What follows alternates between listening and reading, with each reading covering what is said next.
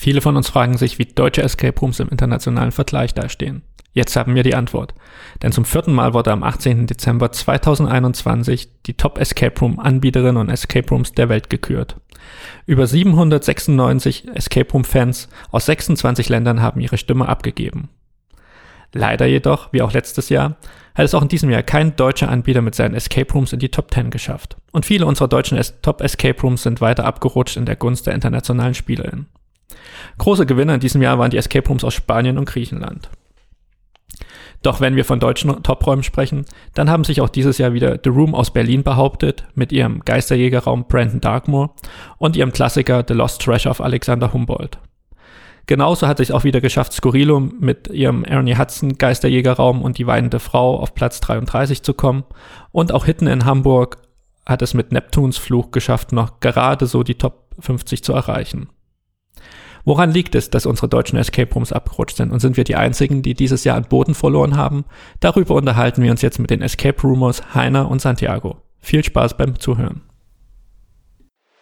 Raus aus dem Alltag und hinein ins Abenteuer. Willkommen bei Escape Maniac, der Podcast zum gleichnamigen Blog escape-maniac.com. Für alle Fans von Escape Rooms, immersiven Abenteuern und Rätselspielen. Willkommen zurück bei Escape Maniac. Wir freuen uns zum Ende des Jahres äh, zwei ganz besondere Gäste zu haben, neben Malte. Hallo Malte. Hallo. Heute sind von escaperumors.de zu Gast äh, Heiner Steben und Santiago Onell. Und äh, mit denen unterhalten wir uns heute über das Top Escape Room Project. Äh, viele haben es wahrscheinlich mitbekommen, aber zum vierten Mal in Folge äh, ist das Top Escape Room Project am Start gewesen, wo weltweit Escape Room Fans ihre Lieblings-Escape Room Räume werden. Und dieses Jahr haben es tatsächlich in Deutschland nur vier Räume unter die Top 50 geschafft. Aber dafür haben wir jetzt Heiner da, der uns das Ganze einordnen kann und Santiago, weil Heiner ist unter anderem äh, Ambassador, wie man so schön neudeutsch sagt, oder auch Botschafter des Projekts in Deutschland. hallo Heiner. Hallo. Und natürlich hallo Santiago. Hallo. Hallo. Beide haben zusammen äh, unglaubliche knapp 1600 Räume gespielt, wenn man sie zusammenzählt. Äh, Heiner hält, glaube ich, in Deutschland weit den Rekord mit den meistgespielten Räumen. Weltweit bist du fast dran, oder Heiner? Ähm, ja, kommt drauf an. Wenn man die Remote Escape Games mitzählt, ja schon. wie, viel, wie viele Räume hast du denn bisher gespielt, Heiner? Äh, live äh, sind es jetzt bald 1100 und nochmal 600 Remote Escape Games. Wahnsinn. Ich glaube, davon äh, sind wir alle weit entfernt.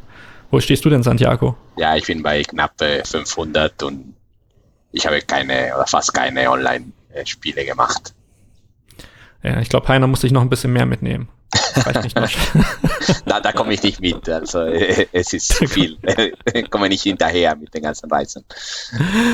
Ähm, aber ich glaube, mit diesem Background, äh, ich glaube, da können äh, Malde und ich nur den Hut ziehen. Äh, seid ihr die perfekten Ansprechpartner tatsächlich äh, für die für das neueste Top Escape Room Ranking äh, weltweit.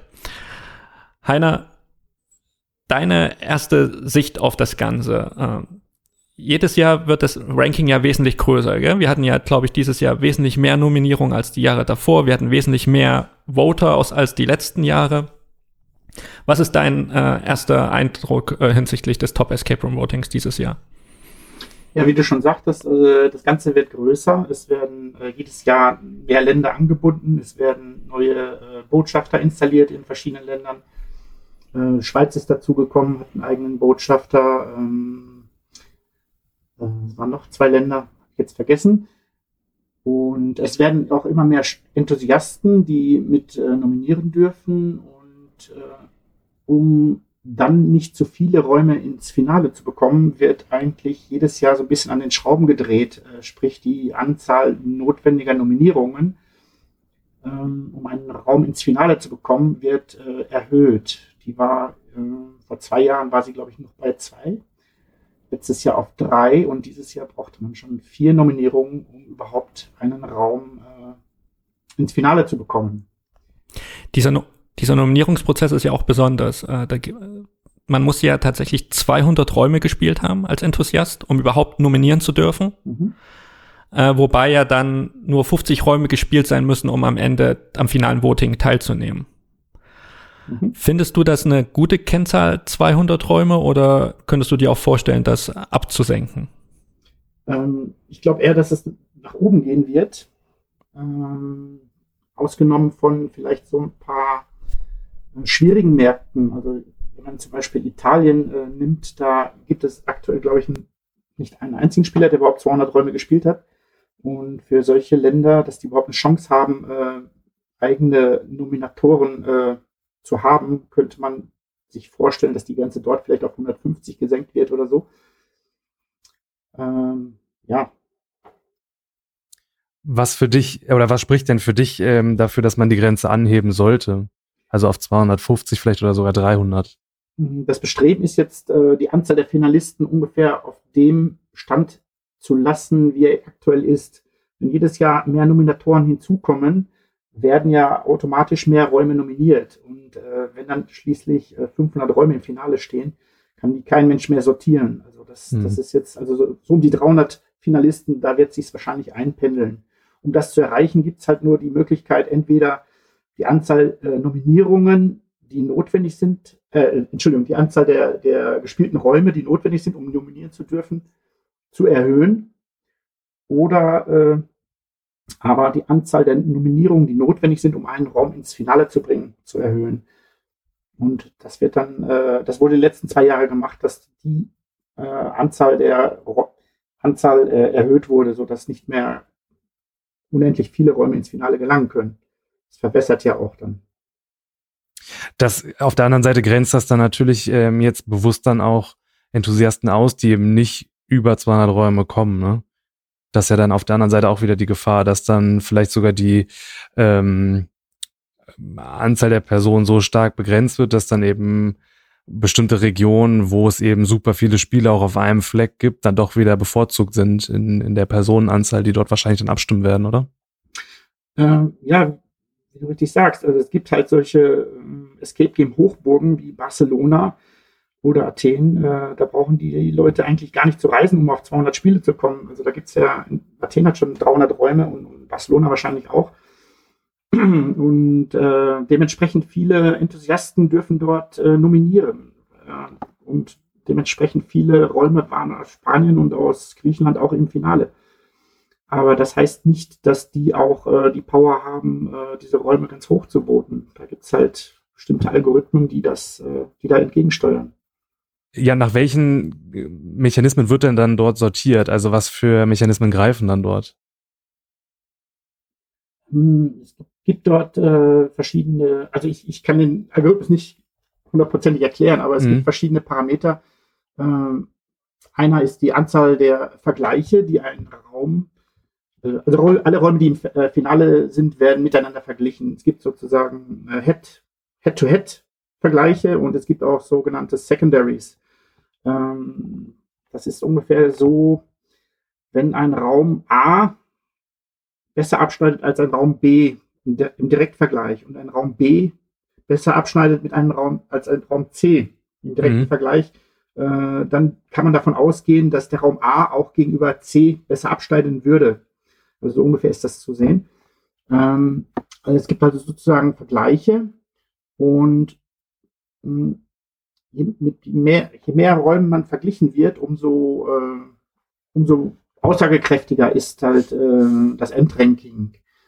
Hm, äh, Vergleiche kann man sammeln, auch äh, mit lokalen Anbietern. Also nur griechische Räume untereinander können verglichen werden und die Anzahl der Vergleiche steigt.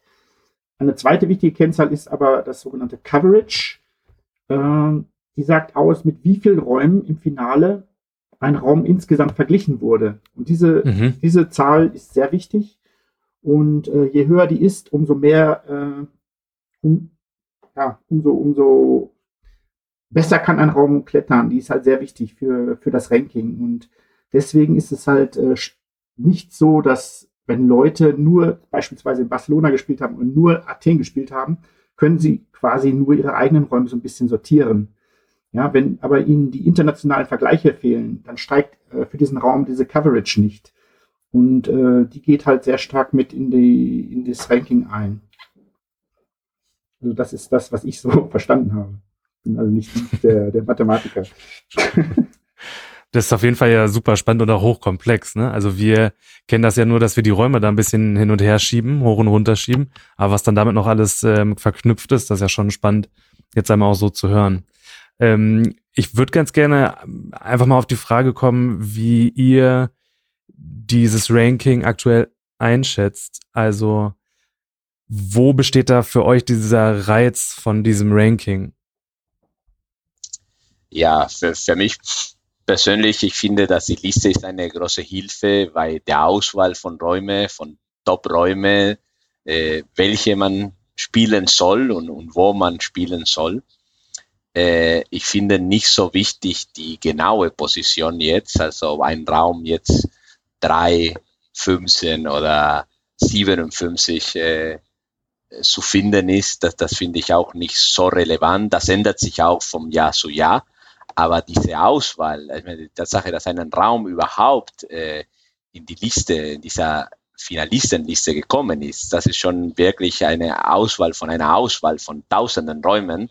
Und da, da liegt meiner Meinung nach die Aussagekraft. Und es ist sehr hilfreich auch beim Planen. Also beispielsweise, als wir äh, unsere Spanienreise geplant haben, da haben wir uns schon äh, die Räume, die spanischen Räume die letztes Jahr in, ins Finale kamen und dazu noch die neuere äh, mitgenommen. Und das war auch hilfreich, diese Planung zu machen zum Beispiel. Aber wenn wir von Spanien sprechen, äh, meine Frage, weil Heiner meinte ja auch, dass es gerade im Großraum Barcelona ziemlich einfach ist, auf 200 Räume zu kommen als Spieler. Sorgt das da nicht tatsächlich auch für dieses Übergewicht von spanischen und griechischen Räumen äh, in den finalen Voting-Listen, ne, dadurch, dass viele Spieler eben aus diesen Regionen sehr viele Räume gespielt haben und verfälscht das da nicht auch ein bisschen äh, diese große Longliste? Ich, ich, glaube, da hat Heiner ein bisschen sowas erklärt. Also es ist natürlich diese mehr Spieler, solange die nur äh, in Spanien zum Beispiel oder in Griechenland äh, gespielt haben, dann, dann ist der Gewicht sozusagen dieser Vergleich, oder die, die, die tragen keine, äh, einer hat es Head-to-Head-Vergleiche genannt, also keine primäre Vergleiche zwischen zwei Räumen. Das heißt, äh, um einen spanischen oder griechischen Raum, äh, sag ich mal, zum Top äh, zu voten, da braucht man auch internationale Spieler, die entsprechend auch andere Räume woanders gespielt haben, beziehungsweise auch lokale Spieler, spanische oder griechische, die nach Deutschland oder nach Holland oder irgendwo anders hingefahren sind. Das mit dem Voting habe ich verstanden. Es geht mir eher darum, wenn ich als spanischer Spieler, der 200 Räume gespielt hat, darf ich ja nominieren. Also sprich, ich habe da eine wesentlich höhere, höheres Gewicht, da fast 200 oder die Räume, die ich nominiere, auf die finale Votingliste zu bekommen, wo dann tatsächlich abgestimmt wird. Ja. Und das ist meine Frage tatsächlich. Kommt es dadurch auch nicht zu einer gewissen Verfälschung? Ich glaube, das gleiche Problem hat ja zum Beispiel Österreich, Schweiz, gell? kleinere Märkte, kleinere Community an Escape Room Spielern und dementsprechend hat man auch nur eine begrenzte Auswahl im finalen Voting dann auch aus diesen Räumen zu wählen in der Tat bei, bei der Anzahl von, von Nominierungen, beziehungsweise auch bei, die, bei den Räumen, die ins Finale kommen, äh, ja, das macht schon einen Unterschied. Sogar Holland als, obwohl ich meine, die, die Qualität vom Land ist bekannt mhm. und auch äh, viele Stimmen vom äh, ausländischen Spieler bekommt. Wenn man sich die Anzahl an Leute, die, die nominieren können in Holland, ist auch äh, recht begrenzt. Äh, und natürlich, das, das bis zu einem gewissen Punkt wegen einer Verfälschung, vor allem in der Anzahl an nominierten Räumen beziehungsweise Finalisten, weil klar, wenn, wenn es 30 äh, spanische Spieler nominieren können, das ist auch wahrscheinlicher, dass äh, ein Raum dann ins Finale schafft als, als, als in einem kleinen Markt. Aber wie gesagt, dieses Endergebnis, da spielen auch andere Sachen mit, wie, wie Heiner schon erklärte. Wie, wie, ist denn, dein, wie ist denn dein, deine Sichtweise darauf, Heiner? Was sagen denn deine Auswertung Excel-Tabellen dazu? Ist das bloß von mir ein falsches Gefühl oder ist es wirklich möglich, tatsächlich die finale Auswahl so ein bisschen zu verfälschen? Es kommt natürlich, Entschuldigung, es kommt natürlich noch hinzu, das Top Escape Room Project ist natürlich auch auf Englisch, gell? das dürfen wir nicht vergessen. Das ist natürlich auch schon eine gewisse Eintrittsbarriere, überhaupt daran teilzunehmen und vielleicht auch als Nominator aufzutreten. Wobei man natürlich vermuten müsste, Leute, die viel reisen, sprechen natürlich auch so Basic Englisch, so dass sie auch mit nominieren können. Aber ist es vielleicht, wäre es vielleicht auch eine Lösung, es multilingual zu gestalten, um tatsächlich auch noch mehr Akzeptanz in den einzelnen Communities in den Ländern äh, damit zu erzeugen? Ich glaube, das ist gerade das, das, äh, die starke Waffe des Terpikas, dass äh, die Räume, die ins Finale kommen, Englisch spielbar sein müssen. Äh, insbesondere in Spanien, und, das höre ich auch immer von den äh, spanischen Ambassadoren, ähm, wenn, diese, wenn es diese Regel nicht geben würde, dann würden einige Anbieter auch keine Anstrengungen unternehmen, um ihre Räume auf Englisch anzubieten. Und äh, dann könnten wir sie nie spielen. Und von daher bin ich eigentlich dagegen, dass das geändert wird. Und äh, ich glaube, die meisten äh, Board-Members äh, sahen das genauso. Ähm, ja, es ist, wird wahrscheinlich auch im nächsten Jahr äh, weiter Voraussetzung sein, dass äh, ein Raum auf Englisch spielbar sein muss. Aber äh, wie du richtig sagtest, es, ist, äh, es gibt ja eine gewisse Hürde. Vier Nominierungen war das in diesem Jahr, um einen Raum ins Finale zu bringen. Und solche Märkte wie äh, Barcelona oder Spanien an sich oder äh, Griechenland, die haben es natürlich viel leichter, über diese Hürde zu springen. Da müssen wir in Deutschland schon äh, ziemlich, ziemlich in Anlauf nehmen. Und äh, da muss wirklich jeder, der irgendwo nominieren darf, sollte dann auch seine Stimmen tatsächlich abgeben, weil es kommt auch wirklich auf jede Stimme an. Und ich hoffe, dass da auch in den, äh, in den nächsten Monaten und im nächsten Jahr noch weitere Enthusiasten hinzukommen, die diese 200er Grenze erreichen und mit abstimmen dürfen. Aber da, da sind wir ja schon bei dem nächsten großen Punkt, also die Diskussion, die wir ja hatten. Haben deutsche Räume überhaupt die Qualität, um in der Weltspitze mitzuspielen? Also liegt es daran, dass wir keine guten Räume haben oder nur durchschnittliche Räume, dass es nur vier geschafft haben? Oder hat es auch ein bisschen was mit dem Nominierungsmechanismus zu tun?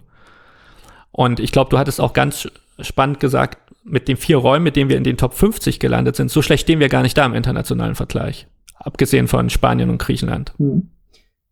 Ähm, ja, wenn man, wenn man bedenkt, ich weiß nicht, wie viele Länder waren 26 Länder oder sowas. Theoretisch äh, könnte jeder auch nur zwei Räume im Finale haben. Ne? Wir haben es vier. Wir haben vier und wir haben, äh, wie war das, 25 Prozent unserer Räume ins Finale, äh, die im Finale waren, in die Top 50 gebracht. Und das ist eigentlich ein ganz normaler durchschnittlicher Wert. Viel höher waren andere auch nicht. Und äh, ja, dass, dass wir abgerutscht sind, das stehen wir nicht alleine mit da. Das, das geht in anderen Ländern auch so. Die, die Griechen waren auch relativ enttäuscht äh, über ihr Abschneiden letztes Jahr. Waren sie noch äh, der große Gewinner und dieses mhm. Jahr sind halt äh, die Erwartungen, die die lokalen äh, Spieler und Enthusiasten und die Anbieter hatten, nicht ganz äh, erfüllt worden. Aber es liegt einfach daran, dass ein Drittel neuer Räume eingetreten ist ins Finale und die müssen sich ja irgendwo platzieren. Und äh, 18 davon haben es gleich in die Top 50 geschafft. Das ist, das ist der Wahnsinn. Und das zeigt, wie viele gute Räume jetzt äh, in Europa vor allem äh, im letzten Jahr kreiert wurden. Und mich als Spieler freut das natürlich. Ja, absolut, ja. Santiago, ja, Santiago wie, ja, wie ich, ich denke, es ist auch, äh, wenn ich was ergänzen darf, also wenn ich mir äh, über Deutschland nachdenke, also die Räume, die jetzt dort sind in den Top 50 und, und dieses Jahr, letztes Jahr und so weiter, die meisten Räume haben schon einige Jahre. Und was, was ich vermisse ein bisschen an Deutschland, also es gibt jetzt einen berühmten neuen Raum, der es nicht geschafft hat, weil es ist ziemlich neu ist und nicht genug, äh, genug Stimme hatte. Also Heiner hat es noch nie gespielt, ich habe es noch nie gespielt und, und ich kann mir vorstellen, viele andere äh, hatten die Möglichkeit nicht. Aber abgesehen von, von diesem Beispiel, äh, es kam nicht so viel äh, Neues auf, auf, auf den Deu deutschen Markt und vor allem nichts Neues, sage ich mal, das entsprechend die, die Qualität äh, äh, mit sich bringt. Also ich kenne nicht die ganzen Eröffnungen, die in Deutschland stattgefunden haben, aber auf jeden Fall nichts, wo ich sage, oh, das muss man unbedingt spielen. Dagegen viele dieser Räume, die jetzt äh, dazugekommen sind, also hat auch damit zu tun, dass in, wie gesagt, in Holland, Spanien und Griechenland konkret äh, neue Räume in den letzten äh, zwei Jahren aufgemacht haben und auch tolle Räume sind. Also das spielt auch dazu. Ist natürlich verrückt. Ich hatte das ja auch in unserem Blogpost erwähnt. Ich habe es ja so ein bisschen als Pandemie-Voting bezeichnet. Äh, natürlich hat uns seit zwei Jahren die Pandemie im Griff und umso überraschender ist es tatsächlich, dass ich sag mal, in Spanien und Griechenland tatsächlich auch der Mut da ist, auch in dieser Zeit neue Räume zu eröffnen, wo Deutschland eben sehr verhalten oder die Betreiberinnen in Deutschland sehr verhalten sind und nichts Neues unbedingt auf den Markt bringen. Und ich stimme dir absolut zu, Santiago, man hört kaum von neuen deutschen Räumen, die man gespielt haben muss.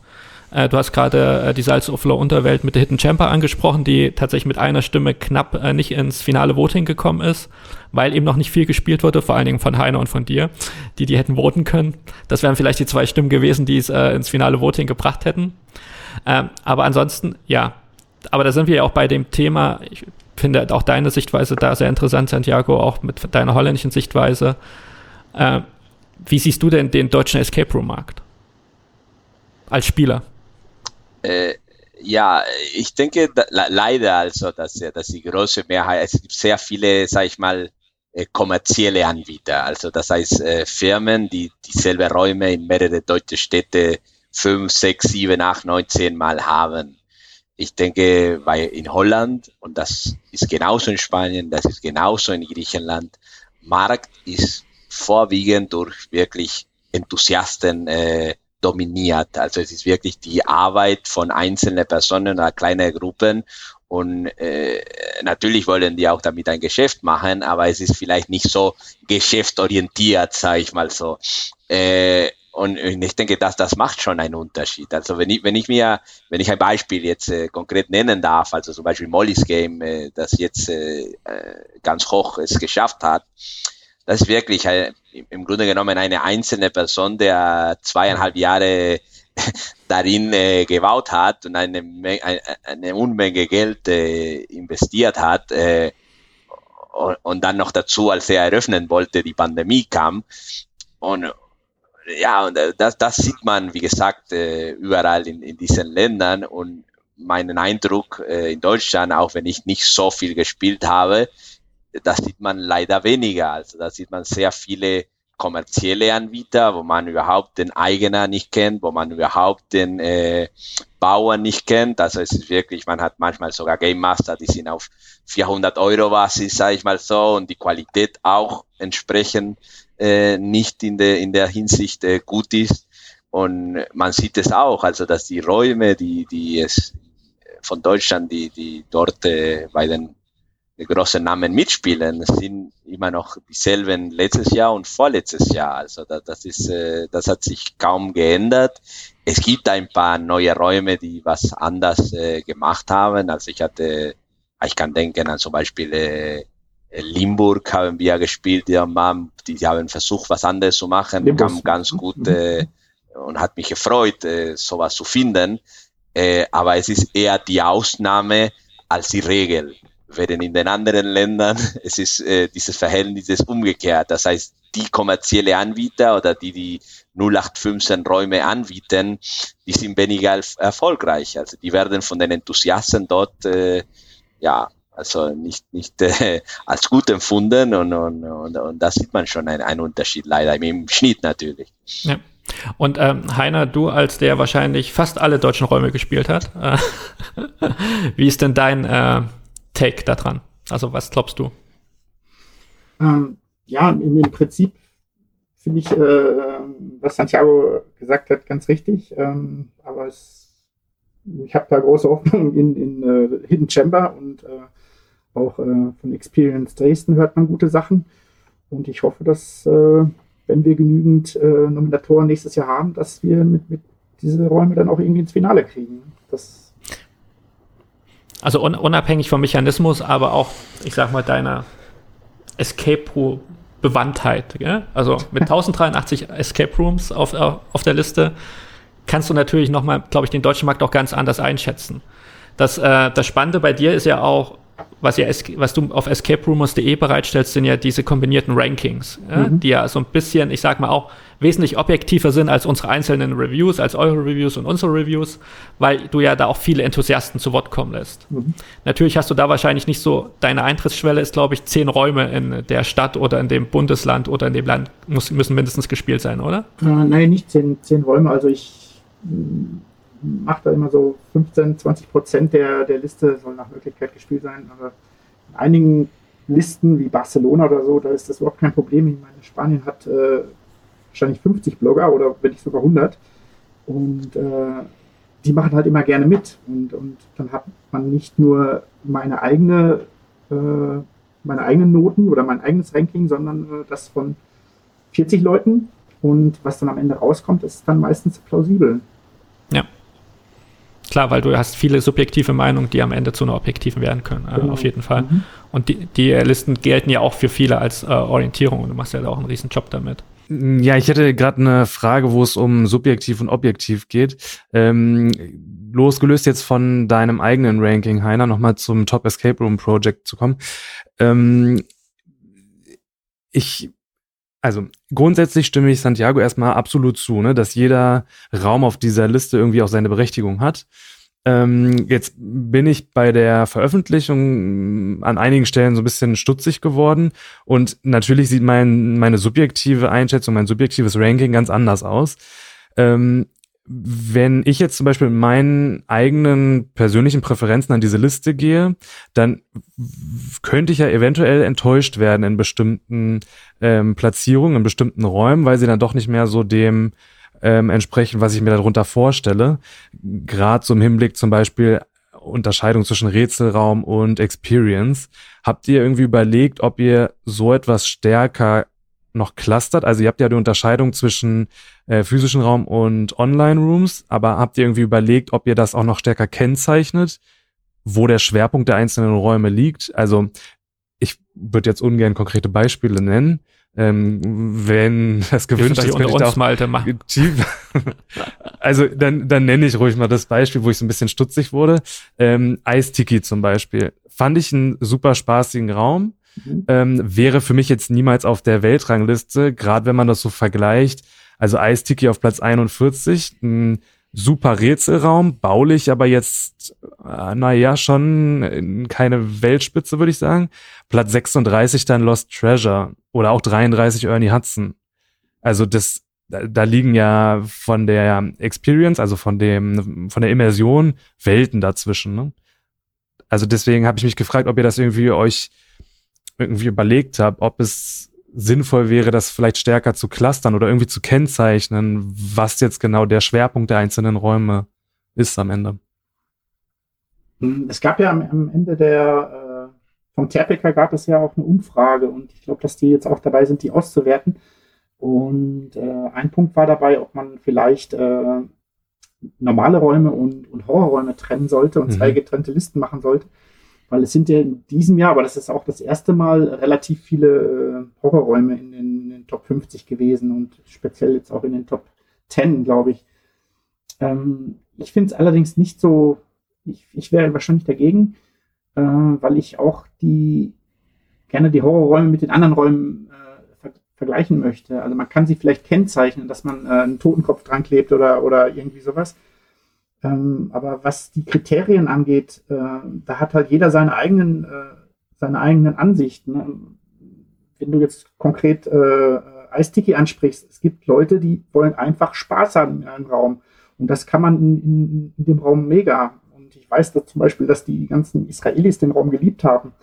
Und äh, ist einfach nur, kommst halt aus dem Lach nicht mehr raus, ne, wenn du mit der richtigen Truppe da drin bist. Und äh, natürlich ist er von den Rätseln her nicht der aller, aller Top beste Top-Raum und auch von der Deko ist, von der Deko fand ich ihn allerdings gut, muss ich sagen.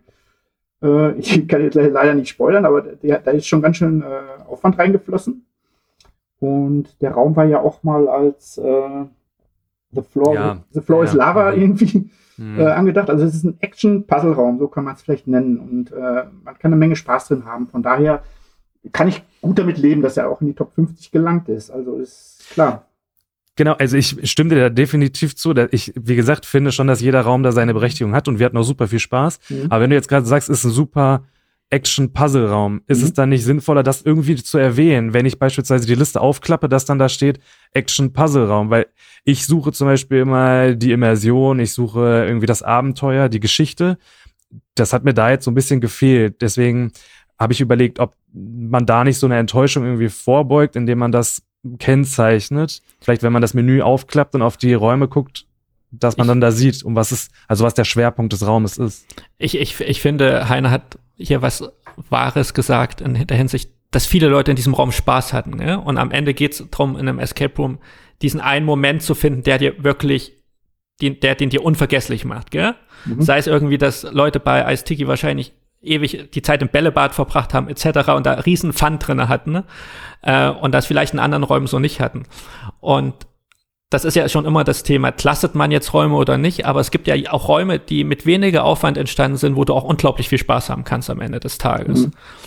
Ähm, und dementsprechend ist ja die Frage, du bist ja wieder bei der Definitionsfrage, was ist jetzt ein Escape Room? Ist eine, ist eine ist ein Escape Room eigentlich noch das, wie wir ihn irgendwie vor fünf, sechs Jahren kennengelernt haben, oder ist es mittlerweile tatsächlich eine Weiterentwicklung, gehst du in die Experience-Richtung etc.?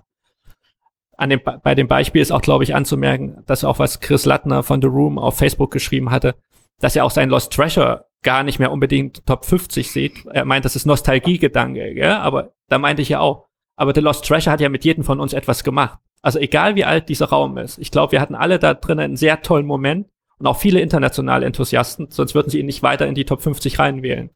Also sprich, das Alter spielt, glaube ich, weniger eine Rolle, vielleicht auch manchmal auch die bauliche Umsetzung nicht, sondern es ist das Gefühl, was, was der Creator geschafft hat, uns als Spielern zu vermitteln. Und das zählt, glaube ich, in so eine Top 50 Liste auch mit rein. Und sind wir ehrlich, du wirst nie eine 100% objektive Liste am Ende des Tages haben. Umso toller ist es da, wenn dein Raum eben immer noch in den Top 50 erscheint, weil du merkst, dass er was mit den Menschen, die da drinnen waren oder mit den Spielern gemacht hat am Ende des Tages und genau. memorable bleibt, gell? Genau. Und äh, das ist das gleiche wie, glaube ich, bei dir, Malte, und mir ist The Dome. Äh, ich, mein, dieses Jahr hat mein Herz geblutet. Ich weiß nicht, wie es bei dir war, Santiago, äh, mit deiner Homebase äh, Holland. Äh, The, The Dome hat den Platz 1 verloren, ist auf Platz 2 abgerutscht. Ist immer noch ein Top-Ergebnis. Aber dagegen hat jetzt gewonnen You'll Float 2 oder wie sagt man es auf Spanisch auch, Santiago? Du también flotarás. Ah, das klingt wunderbar. den, beiden, den Raum habt ihr beide ja auch gespielt, äh, Santiago ja. und Heiner. Ähm, ja. Ist Platz 1 für euch gerechtfertigt, dass er The Dome verdrängt hat, oder ist es was anderes? Äh, äh, meiner Meinung nach, also es, ist, es ist jetzt nicht äh, eine, wie ich das äh, persönlich äh, gewertet habe, aber im Grunde genommen, ob es berechtigt ist, ja, warum nicht? Also, wie, wie, ich denke, je, jeder, jeder Spieler bewertet andere Sachen an, an, an erster Stelle, sage ich mal so. Und da, da ist ein bisschen, finde ich, der Problem, wenn man mit Etiketten anfängt. Dieser Raum ist Rätsel, der ist Action, der ist äh, irgendwie auch die Grenzen sind nicht klar definiert. Mhm. Also manchmal ist irgendwo was in der Mitte. Und da, wenn man das bei jedem Raum macht, dann, dann, dann wäre eine, äh, ja, äh, wäre nicht, äh, ich denke, Sinn und Zweck der Sache. Äh, ich, ich, ich finde auch, dass in Terpega es, es gibt kein kein einzelner Mensch, der sagt, okay, das, das entspricht dieser Ranking mein persönlicher Ranking. Es gibt Räume, die habe ich sehr hoch bewertet und finde ich auch sehr hoch. Und es gibt Räume, die ich sehr hoch bewertet äh, habe und leider nicht so hoch am Ende gelandet haben. Und das ist gerade die Stärke von Terbecker oder die, die Ranglist äh, von Heiner, nämlich, dass es äh, die Meinungen sehr viele verschiedene Leute mit verschiedenen äh, Meinungen haben. Und äh, die Frage jetzt konkret zu You'll Flow 2, ja, ich finde, es ist ein äh, definitiv ein Raum, der sich äh, verdient äh, in, in, in Top äh, der Terpeka. Aber ich mag nicht die Etikette, ich weiß nicht, Nummer eins, Nummer zwei, Nummer drei. Also wir haben gesehen, dass vor, ich glaube, beim ersten Terpeka, wenn ich nämlich nicht falsch erinnere, der von Hamburg äh, Nummer eins war und äh, äh, ich weiß nicht, ob es weinende Frau war oder welche von den beiden, aber auf jeden Fall ja. weinende Frau. Und das hat sich wieder geändert und jetzt ist völlig woanders. Und ich erinnere mich, nach dem Terpege haben wir mit verschiedenen Enthusiasten äh, so eine, eine Art äh, Watch Party gemacht und, und dann kommentiert. Und während der Terpega, manche haben gesagt, bei Raum 14 das war mein Nummer eins. Und jemand hat beim Raum 10, das war mein Nummer eins. Und da sieht man es, dass der Nummer eins von jedem äh, unterschiedlich ist. Und in, in, de, in der Hinsicht, wenn man das berücksichtigt und weil ich auch den Raum sehr gerne, also ich fand es sehr, sehr, sehr gut. Äh, es ist schon verdient, dass der Raum da ganz oben ist. Ob jetzt Nummer eins, Nummer zwei, Nummer drei, das ist mir egal, aber es ist auf jeden Fall eine verdiente Position. Was ich ja verrückt finde, ist, dass ich äh, aus meiner subjektiven Sicht auf die Liste findet man ja gefühlt einen Großteil Räume da drin, die sich ja auch bekannten IPs bedienen, ja? die jetzt vielleicht nicht offiziell sind, ähm, aber da sind wir wieder bei dem Thema Gefühl. Gell? Also es ist wie wenn ich in einen Harry Potter Raum reingehe, also einen Zauberraum, macht das was mit mir, weil ich natürlich irgendwie dieses die Wizarding World total spannend finde. Gell? Bei Platz eins reden wir jetzt von einem Raum, der ich habe ihn nicht gespielt, aber vom Poster einfach äh, natürlich an It erinnert oder S erinnert. Äh, ist das vielleicht, ist das vielleicht auch ein Grund, warum auch gerade diese Horrorräume, auch Don't Breathe, äh, El Exorcista etc. Ja, das sind ja alles bekannte IPs, bekannte Marken. Äh, warum die auch so weit vorne sind, weil natürlich auch die Betreiber, obwohl sie vielleicht diese Marke nicht offiziell äh, besitzen, es geschafft haben, dieses Gefühl, was ich hatte, wo ich diesen Film gesehen habe damals oder das Buch gelesen habe, wirklich gut zu transportieren. Und es sind diese Räume deswegen vielleicht auch weiter vorne als, ich sag mal, originärere Räume?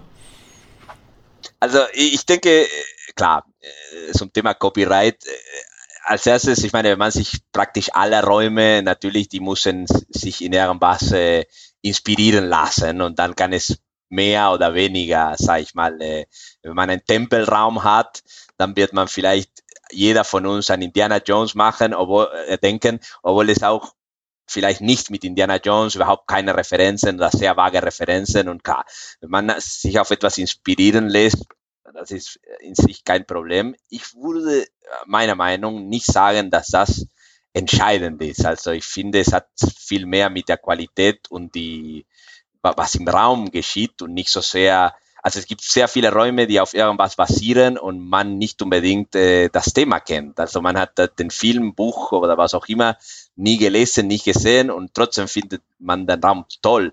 Also zum Beispiel bei beim du hast äh, Don't, Don't Breathe, äh, Don't Take a Breath äh, genannt. Ich hatte den Film gar nicht gesehen. Äh, wir haben uns ein bisschen die, die Geschichte gelesen. Äh, Im Nachhinein, im Nachhinein habe ich auch den Film nicht gesehen. Aber die Leute, die den Film gesehen haben, die dachten, ja, es ist unglaublich eins zu eins nachgebaut. Und trotzdem, obwohl ich den Film gar nicht kannte und mir den Film, sag ich mal, egal war, ich fand es eine tolle Erfahrung. Also insofern meine, meine Bewertung aus der Erfahrung hatte sehr wenig oder sehr marginal zu tun, ob das in irgendwas Konkretes inspiriert worden war oder nicht, oder wenn man sich, keine Ahnung, wieder ein, ein Paradox Project, der hat mit keiner IP äh, zu tun, sage ich mal so, und es ist trotzdem ganz oben bei den Vorlieben von vielen äh, äh, gelandet. Insofern, ich denke, das spielt nicht unbedingt eine Rolle. Ich denke, es spielt eine Rolle vom mehr vom vielleicht von der Vermarktung, vor allem wenn man denkt auf das allgemeine Publikum, ja, der nicht der, nicht der Enthusiast. Also natürlich, wenn man äh, die Familie mit den Eltern irgendwo entscheidet, was äh, ja die Eltern, die Kinder irgendwo gehen spielen und dann hat man der Zauberschule äh, Raum, also die Zauberschule und dann ist vielleicht spricht denen an, aber ich denke bei den Enthusiasten das hält eher weniger oder spielt weniger eine Rolle, meine, meiner Schätzung natürlich. Mir ging es eher um den Punkt, mhm. ähm, weil wir vorhin so ein bisschen auch das Thema Kreativität hatten, auch in Deutschland, ja, im Gegensatz zu anderen Ländern. Ich habe einfach das Gefühl, dass in Deutschland sich wesentlich strikter an gewisse Vorschriften gehalten wird und man sich tatsächlich nicht traut, unbedingt in die Richtung zu vermarkten, wie das eben die Räume in Spanien und Griechenland machen. Gell? Es gibt Ausnahmen, siehe damals, die Gasse hatte natürlich auch früher einen anderen Namen, bis man dann gemerkt hat, okay, den kannst du vielleicht doch nicht einfach so verwenden und bist bei der Gasse geblieben. ähm, trotzdem weiß jeder beim Rätselraum Ruhrport, was ihn da erwartet, äh, auch als Enthusiast oder als Spieler. Und vielleicht liegt es auch daran, dass wir Deutschen uns dann auch in unserem Denken sehr einschränken und versuchen, gar keine Referenzen irgendwie aufkommen zu lassen, obwohl auch originäre Räume wie, ich glaube, alle, die bei The Lost Treasure drin waren, auf Alexander Humboldt bei The Room Berlin, haben sofort irgendwie Assoziationen gehabt mit Indiana Jones, Goonies etc. Ja? Und ich glaube, da macht Chris ja auch keinen Hehl draus, dass er ein großer Fan davon ist. Und natürlich bist du immer, wenn du was Neues erschaffst, äh, hast du Einflüsse aus anderen Bereichen, ja? sei es Buch oder Film etc. Aber natürlich sind, äh, ich sag mal, im südeuropäischen Raum wird viel offensiver vermarktet in die Richtung äh, als im deutschen Raum. Und das hat, glaube ich, dann am Ende des Tages natürlich auch was damit zu tun, wie viele Menschen du auch ansprichst. Gell? Also wie du schon meintest, klar, Enthusiasten gucken nicht unbedingt da drauf, weil die spielen einfach viel. Siehe Heiner, der spielt 1083 Räume. Ich glaube, mittlerweile ist ihm das Thema auch egal. Ähm Aber äh, Aber tatsächlich, äh, wenn wir davon reden, irgendwie, dass auch Leute eben natürlich irgendwie auf eine 200er Zahl kommen müssen, gell, um überhaupt auch nominieren zu dürfen oder 50 Räume gespielt haben müssen, um zu voten, bieten natürlich, glaube ich, die anderen Länder da nochmal ganz andere Anreize, ihre Räume auch zu spielen am Ende des Tages. Das war eher mein Ansatz. Gell? Also wie gesagt, ich glaube, das Thema Copyright etc. wissen wir ist ein heikles Thema. Das kann man auch, äh, kann man, glaube ich, äh, können wir vielleicht uns auch mal einen Juristen dazu einladen hier, aber dafür sind wir ja heute nicht da. Aber es geht am Ende darum, unvergessliche Erfahrungen äh, zu erschaffen. Ähm, ich ich habe den Eindruck, dass hier in Deutschland nicht so die Vielfalt da ist. Es sind halt doch immer viel die, die gleichen Themen, ob es äh, Gefängnis, äh, äh, Ausbruch ist, ob es äh, Einbruch in eine Bank ist, eine Bombe entschärfen und äh, Tempelraum und, und, und, Spaceship und es sind halt immer die gleichen Themen. Und äh, ich denke, da in, in, anderen Ländern ist man ein bisschen kreativer. Also ich zum Beispiel an diesen äh, Tau-Raum denke. Also wie kommt man, wie kommt man auf eine Idee, äh, ein Massagecenter äh, zum Escape Room zu machen? Also, das ist einfach. Ne, Aber Heiner, du als äh, alter Horrorexperte, gell? Also wir wissen ja alle, du liebst Horrorräume, du liebst jeden Moment da drin, Isolationsmomente, du liebst es da drin angepackt zu werden, etc. Aber da sind wir auch wieder bei deutschen Limitationen am Ende des Tages, gell? Also ich glaube, meinst du, äh, ich glaube, das ist natürlich auch wieder so ein Punkt, wo wir vielleicht plus bis zum gewissen Grad auch in Deutschland gehen können. Ja? Ich glaube, Poltergeist ist schon sehr weit für Deutschland äh, äh, als Erfahrung äh, im Markt drinne. Äh, und du hattest ja schon angesprochen, dass auch sehr viele Horrorräume auch, ja auch in die Top 50 geschafft haben. Ja? Sind es am Ende tatsächlich eher diese, in Anführungsstrichen, Extremerlebnisse, die in Erinnerung bleiben, als natürlich der 0815-Raum? Und äh, kannst du das eventuell auch nur mit Horror tatsächlich schaffen? Oder es gibt ja natürlich auch Puzzle-Abenteuerraume, wie du schon meintest. Gell? Es gibt ja, äh, ich glaube, Cyber City in, äh, in Barcelona war das oder Toledo. Äh, ist ja auch kein Horrorraum, ja? der ist auch sehr weit hochgekommen. Äh, ich weiß nicht, ob ihr den schon gespielt habt. Ja. Ah, okay. Äh, was macht den denn zum Beispiel aus, Santiago? ja, das ist, äh, ich meine, Cyber City, es ist natürlich, der, der Setting ist fantastisch, also es ist sehr, ein sehr schöner Raum. Äh, aber auch ein bisschen, was Heiner meinte, also die Originalität, nicht nur vom Thema her, äh, sondern auch, ich meine, sogar die Rätsel im Raum sind originell in viele Hinsichten. Man muss Sachen machen, die ganz abgefahren oder nicht, nicht sage ich mal, 0815 sind. Äh, also es gibt äh, so viele neue Erlebnisse, also eine, einer nach dem anderen. Äh, da, das macht äh, eine der, der, der Stärken äh, dieser Raum auf jeden Fall. Aber gehen diese Räume in äh, Spanien, äh, Griechenland auch hauptsächlich Richtung äh, als Zielgruppe Enthusiasten? Also ich habe zum Beispiel von einem spanischen Raum gehört, vom Batman-Raum, ja, der extrem körper, ich glaube Batman Abduction oder ah, so, ja. der, der soll Abduction ja extrem, ja. genau, der soll ja extrem körperlich sein, ja, also sprich, ja. du musst da schon richtig. Sport drinnen machen und bist am Ende irgendwie auch sehr mhm. verschwitzt, weil du dich sonst wie auch verrenken musst und Kraftanstrengungen aufbringen musst. Also das ist jetzt kein Raum, die, wo du, ich glaube, äh, die Oma mit reinnehmen kannst oder Mama und Papa unbedingt, äh, je nachdem, was sie für einen Fitnesszustand haben. Und das sind natürlich wirklich extremere Erlebnisse einfach am Ende des Tages. Gell? Also glaubt ihr, das hängt mit dem einen zusammen, dass man tatsächlich auch durch den die niedrigen Preise wesentlich mehr Menschen auch in so einen Raum reinbekommt und natürlich dann auch die Enttäuschung nicht so groß ist, wenn ich sage mal, jetzt ich vielleicht für Batman Abduction nicht geschaffen bin, ja, sondern ich da irgendwie auch scheidere drinne. Aber ich weiß, okay, ich halte die Leute trotzdem im Markt, weil einfach unsere Preise im Markt so niedrig sind, dass ich weiß, dass sie auf jeden Fall auch weiterspielen werden, ja. Also die Preise sind äh, hier für die lokalen Enthusiasten wahrscheinlich äh, ähnlich wie bei hier in Deutschland für uns auch. Also ist in Griechenland die, die die jammern zum Beispiel auch über die Preise von äh, Chapel und Catacombs. Ich weiß nicht, was wir bezahlt haben. 104 Euro, glaube ich, für vier Personen, also 26 Euro pro Nase. Und äh, dafür hatten wir 550 Quadratmeter, wir hatten x Schauspieler, mhm. wir hatten äh, 100, wie lang ging der Raum? 130 Minuten. Und äh, es ist unvorstellbar. Und das wäre hier mit Sicherheit äh, nicht wirtschaftlich, ne? aber 26 Euro ist für die Griechen halt. Äh, ja, in, in Spanien jammern auch. Also ich bin in viele spanischen WhatsApp-Gruppen und jedes Mal, jeder Monat kommt die Diskussion wieder. Ah, die Preise sind gestiegen, es ist viel zu teuer. Also, und, und es ist wieder, also die meisten Räume sind auch dort länger und, oder mit Schauspielern und ja, es ist halt, man muss immer im, im lokalen Vergleich, äh, glaube ich, ja. das anschauen. Ähm, Sebastian, du sprachst davon, dass in den ähm, Top 50 relativ viele Horrorräume sind und vor allen Dingen auch extreme Horrorräume mit ähm, meinetwegen auch physischem Kontakt.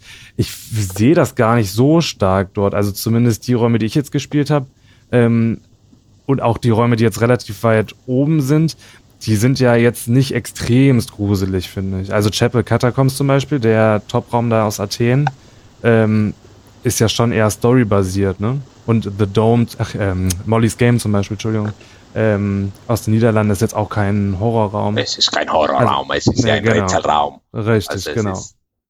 Also deswegen, also diese Top 50 finde ich, spiegelt schon diesen Fokus auf Grusel, Horror wieder, aber es ist jetzt nicht so, dass da diese extremen Räume dann auch vertreten sind. Korrigiert mich, ähm, wenn ich da falsch liege. Mhm. Heiner, oder? Mhm. Auch das Abandoned Hotel Nummer 9 äh, hat mich überrascht, dass sie so hoch gestiegen sind. Also ich habe den Raum geliebt, das war mein 900. Aber wir haben ihn halt in einer total gemischten Gruppe gespielt, wo auch zum Beispiel Tanja dabei war, die überhaupt keinen Horror mag. Und äh, für sie war es hinterher mhm. auch ganz klar der Top-Raum auf unserer Polentour. Ne? Also das, die haben halt einen mega guten Spagat hinbekommen, dass es äh, halt äh, die ganze Zeit spannend ist. Die haben tolle Puzzle gehabt und die haben ein tolles Setting gehabt. Und, äh, ja, auch, auch äh, beim, beim ersten Raum wir schon angesprochen haben, äh, so äh, wir haben auch mit, äh, mit jemandem aus Israel, mit Lee gespielt und er war auch nicht äh, über Horror begeistert vor der Reise und er wollte schon viele Räume gar nicht mitspielen. Und im Nachhinein, also er war auch davon äh, sehr begeistert. Also insofern, ich glaube, also ich denke, fast mhm. keiner der Räume, würde ich sagen, sind extrem. Also manche stellen sich vor, extrem im Sinne, dass man gezerrt oder, oder physisch werden. Und bei den meisten gibt es überhaupt keinen Kontakt. Also es gibt schauspielerische Einlagen, es gibt andere Sachen, aber extrem mehr vielleicht, weil es neu, weil es spannend ist, aber nicht extrem im Sinne, ja, ja physisch oder sowas. Okay, ich glaube, dann können wir festhalten. Also in Deutschland brauchen wir trotzdem mehr Risiko. Ich glaube, da sind einige Escape Room-Betreiber, wenn sie das sagen, äh, liegen sie nicht falsch. Im Gegensatz äh, zu anderen Ländern, wo tatsächlich auch wesentlich mehr Risiko eingegangen wird, sei es in der Art, wie Geschichten erzählt werden, wie Räume aufgebaut sind, etc. Dann brauchen wir für nächstes Jahr wesentlich mehr Enthusiasten in Deutschland, die äh, auch mal mit nominieren können, also sprich Leute, die über 200 Räume gespielt haben. Also falls nächstes Jahr mhm. die Flughäfen wieder weltweit offen sind, mhm. geht alle spielen. äh, dass ihr auch äh, tatsächlich auch eine Stimme habt in dem Gesamtvoting. Ähm, und zu guter Letzt würde mich tatsächlich interessieren, äh, Heiner, mit deiner Erfahrung anräumen, was ist, hast du, kannst du sagen, was dein Lieblingsraum ist? Welchen Raum würdest du sagen, muss man unbedingt gespielt haben? Nicht den einen Raum. Ich habe vielleicht zehn oder so. Aber, äh, wer, wer, wer, ist der, wer, wer, ist Platz, wer ist Platz 1 von den zehn Räumen? Was kommt dir als erstes in den Sinn?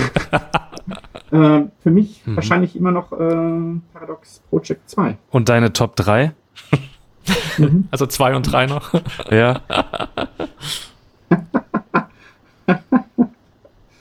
äh, also ah, nochmal okay. Paradox Project. Ja, okay. Musikakademie und ja, das ist wahrscheinlich eine Überraschung für viele Leute, die hätten erwartet, dass Heiner nur Horrorräume an, an den ersten Stellen äh, Ja, ja, genau. Ja, ja. ich ich glaube, wenn man Heiner ja so folgt, äh, äh, Paradox Project ist ja, dass er kann ja auch sehr emotional reagieren. Äh, weil ich glaube, das ist auch ein sehr strittiger Raum für einige. Das hatten wir, ich glaube, Heiner, da bist du ja immer auch hinterher, gell? Das, äh, du hast ja schon mal von dem Trappicker Bashing gesprochen. Also sprich, Leute nehmen sich diese Liste, fahren dann dahin in diese Räume und dann sagen die, ich verstehe nicht, wie es dieser Raum so weit vorne, vorne geschafft hat. Ja, genau. Mhm. Es ist leider so, dass das äh, Nims Corillum, die waren im ersten Jahr Platz 1 und dann sind halt viele äh, internationale Enthusiasten da nach Hamburg gereist und äh, die haben natürlich dann zu Hause schon tausend bessere Räume gespielt und dann sind sie halt enttäuscht. Die gehen da mit einer riesen Erwartung ran und dann sagen sie, was, das soll die Nummer eins sein. Und äh, ich glaube, das ist ein Grund dafür, dass diese Räume dann in den nächsten Jahren auch immer absacken. Ich glaube ja, bei Skurrilum war aber ja auch das Thema, dass die englische Version nicht so stark ist wie die deutsche. Ja? Also ich glaube, die, die ist Englisch Audio, hat man ja von vielen gehört, äh, hat viele nicht überzeugt am Ende des Tages. Und ich glaube, Skurrilum mhm das sind wieder bei den lokalen Räumen. Gell? Sie haben ja eine sehr starke Audiovertonung, gerade im Deutschen, ne? weil man hat viele Referenzen, auch wenn man irgendwie drei Fragezeichen-Fan ist etc. Man hört irgendwie mhm. bekannte Stimmen. Mhm. Ich glaube, daran hat es dann am Ende auch gelegen, dass es die Internationalen äh, nicht begeistert hat. Aber Paradox Project an sich ist ja zum einen diese sagenhafte Länge der Räume, mhm. also 120 mhm. bis 180 Minuten, ja, ein Spiel. Ja, 180 bis 200. Ich wollte gerade sagen, sogar länger, ja. und äh, wahrscheinlich auch die Rätsel und auch, ich glaube, im Bookstore hört man auch öfters tatsächlich auch die Transition gell, zwischen den Bereichen etc., dass da sehr viel äh, tolle Sachen dabei sind. Ähm, ja, und. Ja.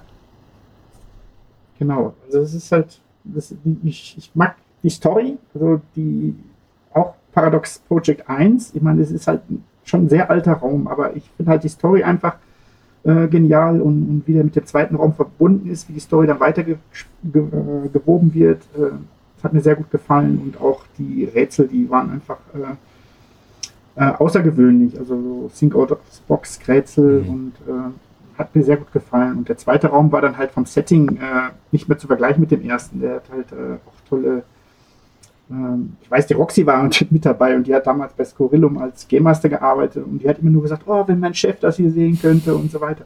Ich war total am Schwärmen und, und äh, ja, wir hatten einfach eine tolle Zeit da. Und das hat sich so ein bisschen bei mir eingebrannt. Ja.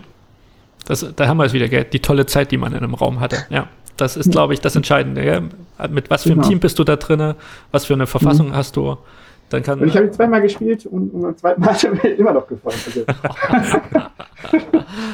Kurz eine Frage ähm, zu Heiner. Heiner, du sprachst davon, dass ähm, Enthusiasten Platz einspielen und enttäuscht sind. Ich frage mich jetzt so ein bisschen, wozu gibt es dann diese Liste, wenn man nicht bewusst auch mit der Erwartung dahin fährt, man spielt jetzt wirklich einen Top-Raum?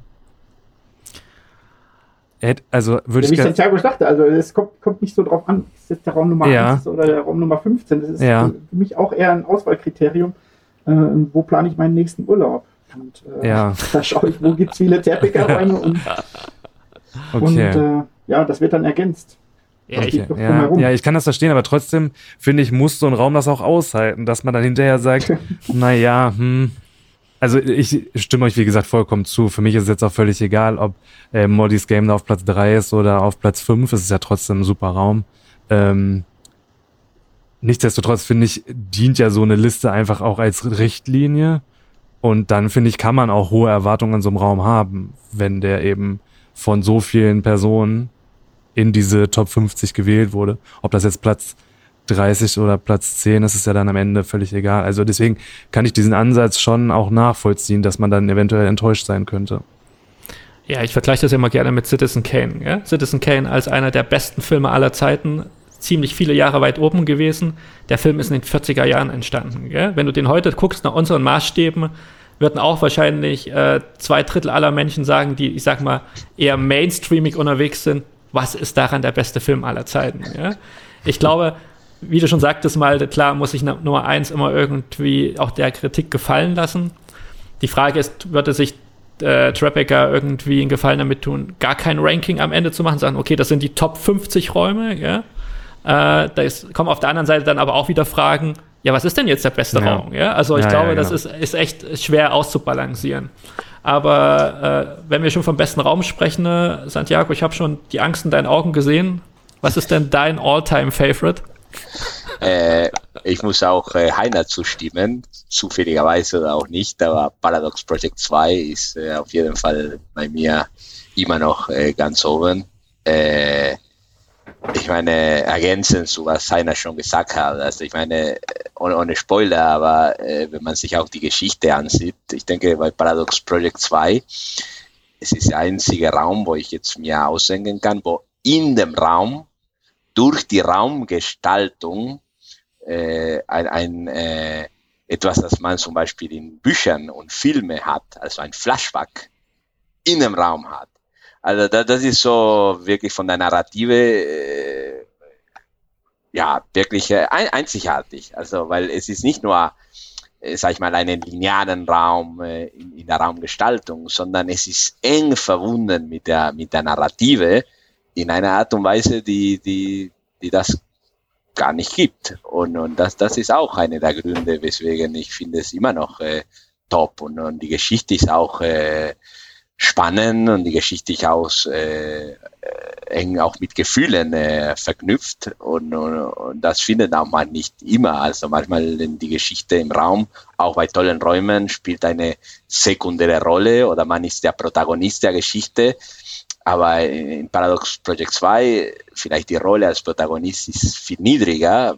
Man ist ja vielleicht passiver in dem Sinne, aber man hört eine Geschichte. Also es ist so spannend, wie ein Buch zu lesen oder einen Film zu sehen. Und dieses Gefühl äh, finde ich nicht bei, bei, äh, bei so vielen Räumen. Mhm. Äh, das ist zum Beispiel, warum ich das äh, so hoch äh, ja, bewerte. Ja. ja. Danke für eure Einschätzung. Ich glaube, ist auch mal gut, glaube ich, jemanden zu hören, der nicht The Dome unbedingt immer gleich als erstes nennt.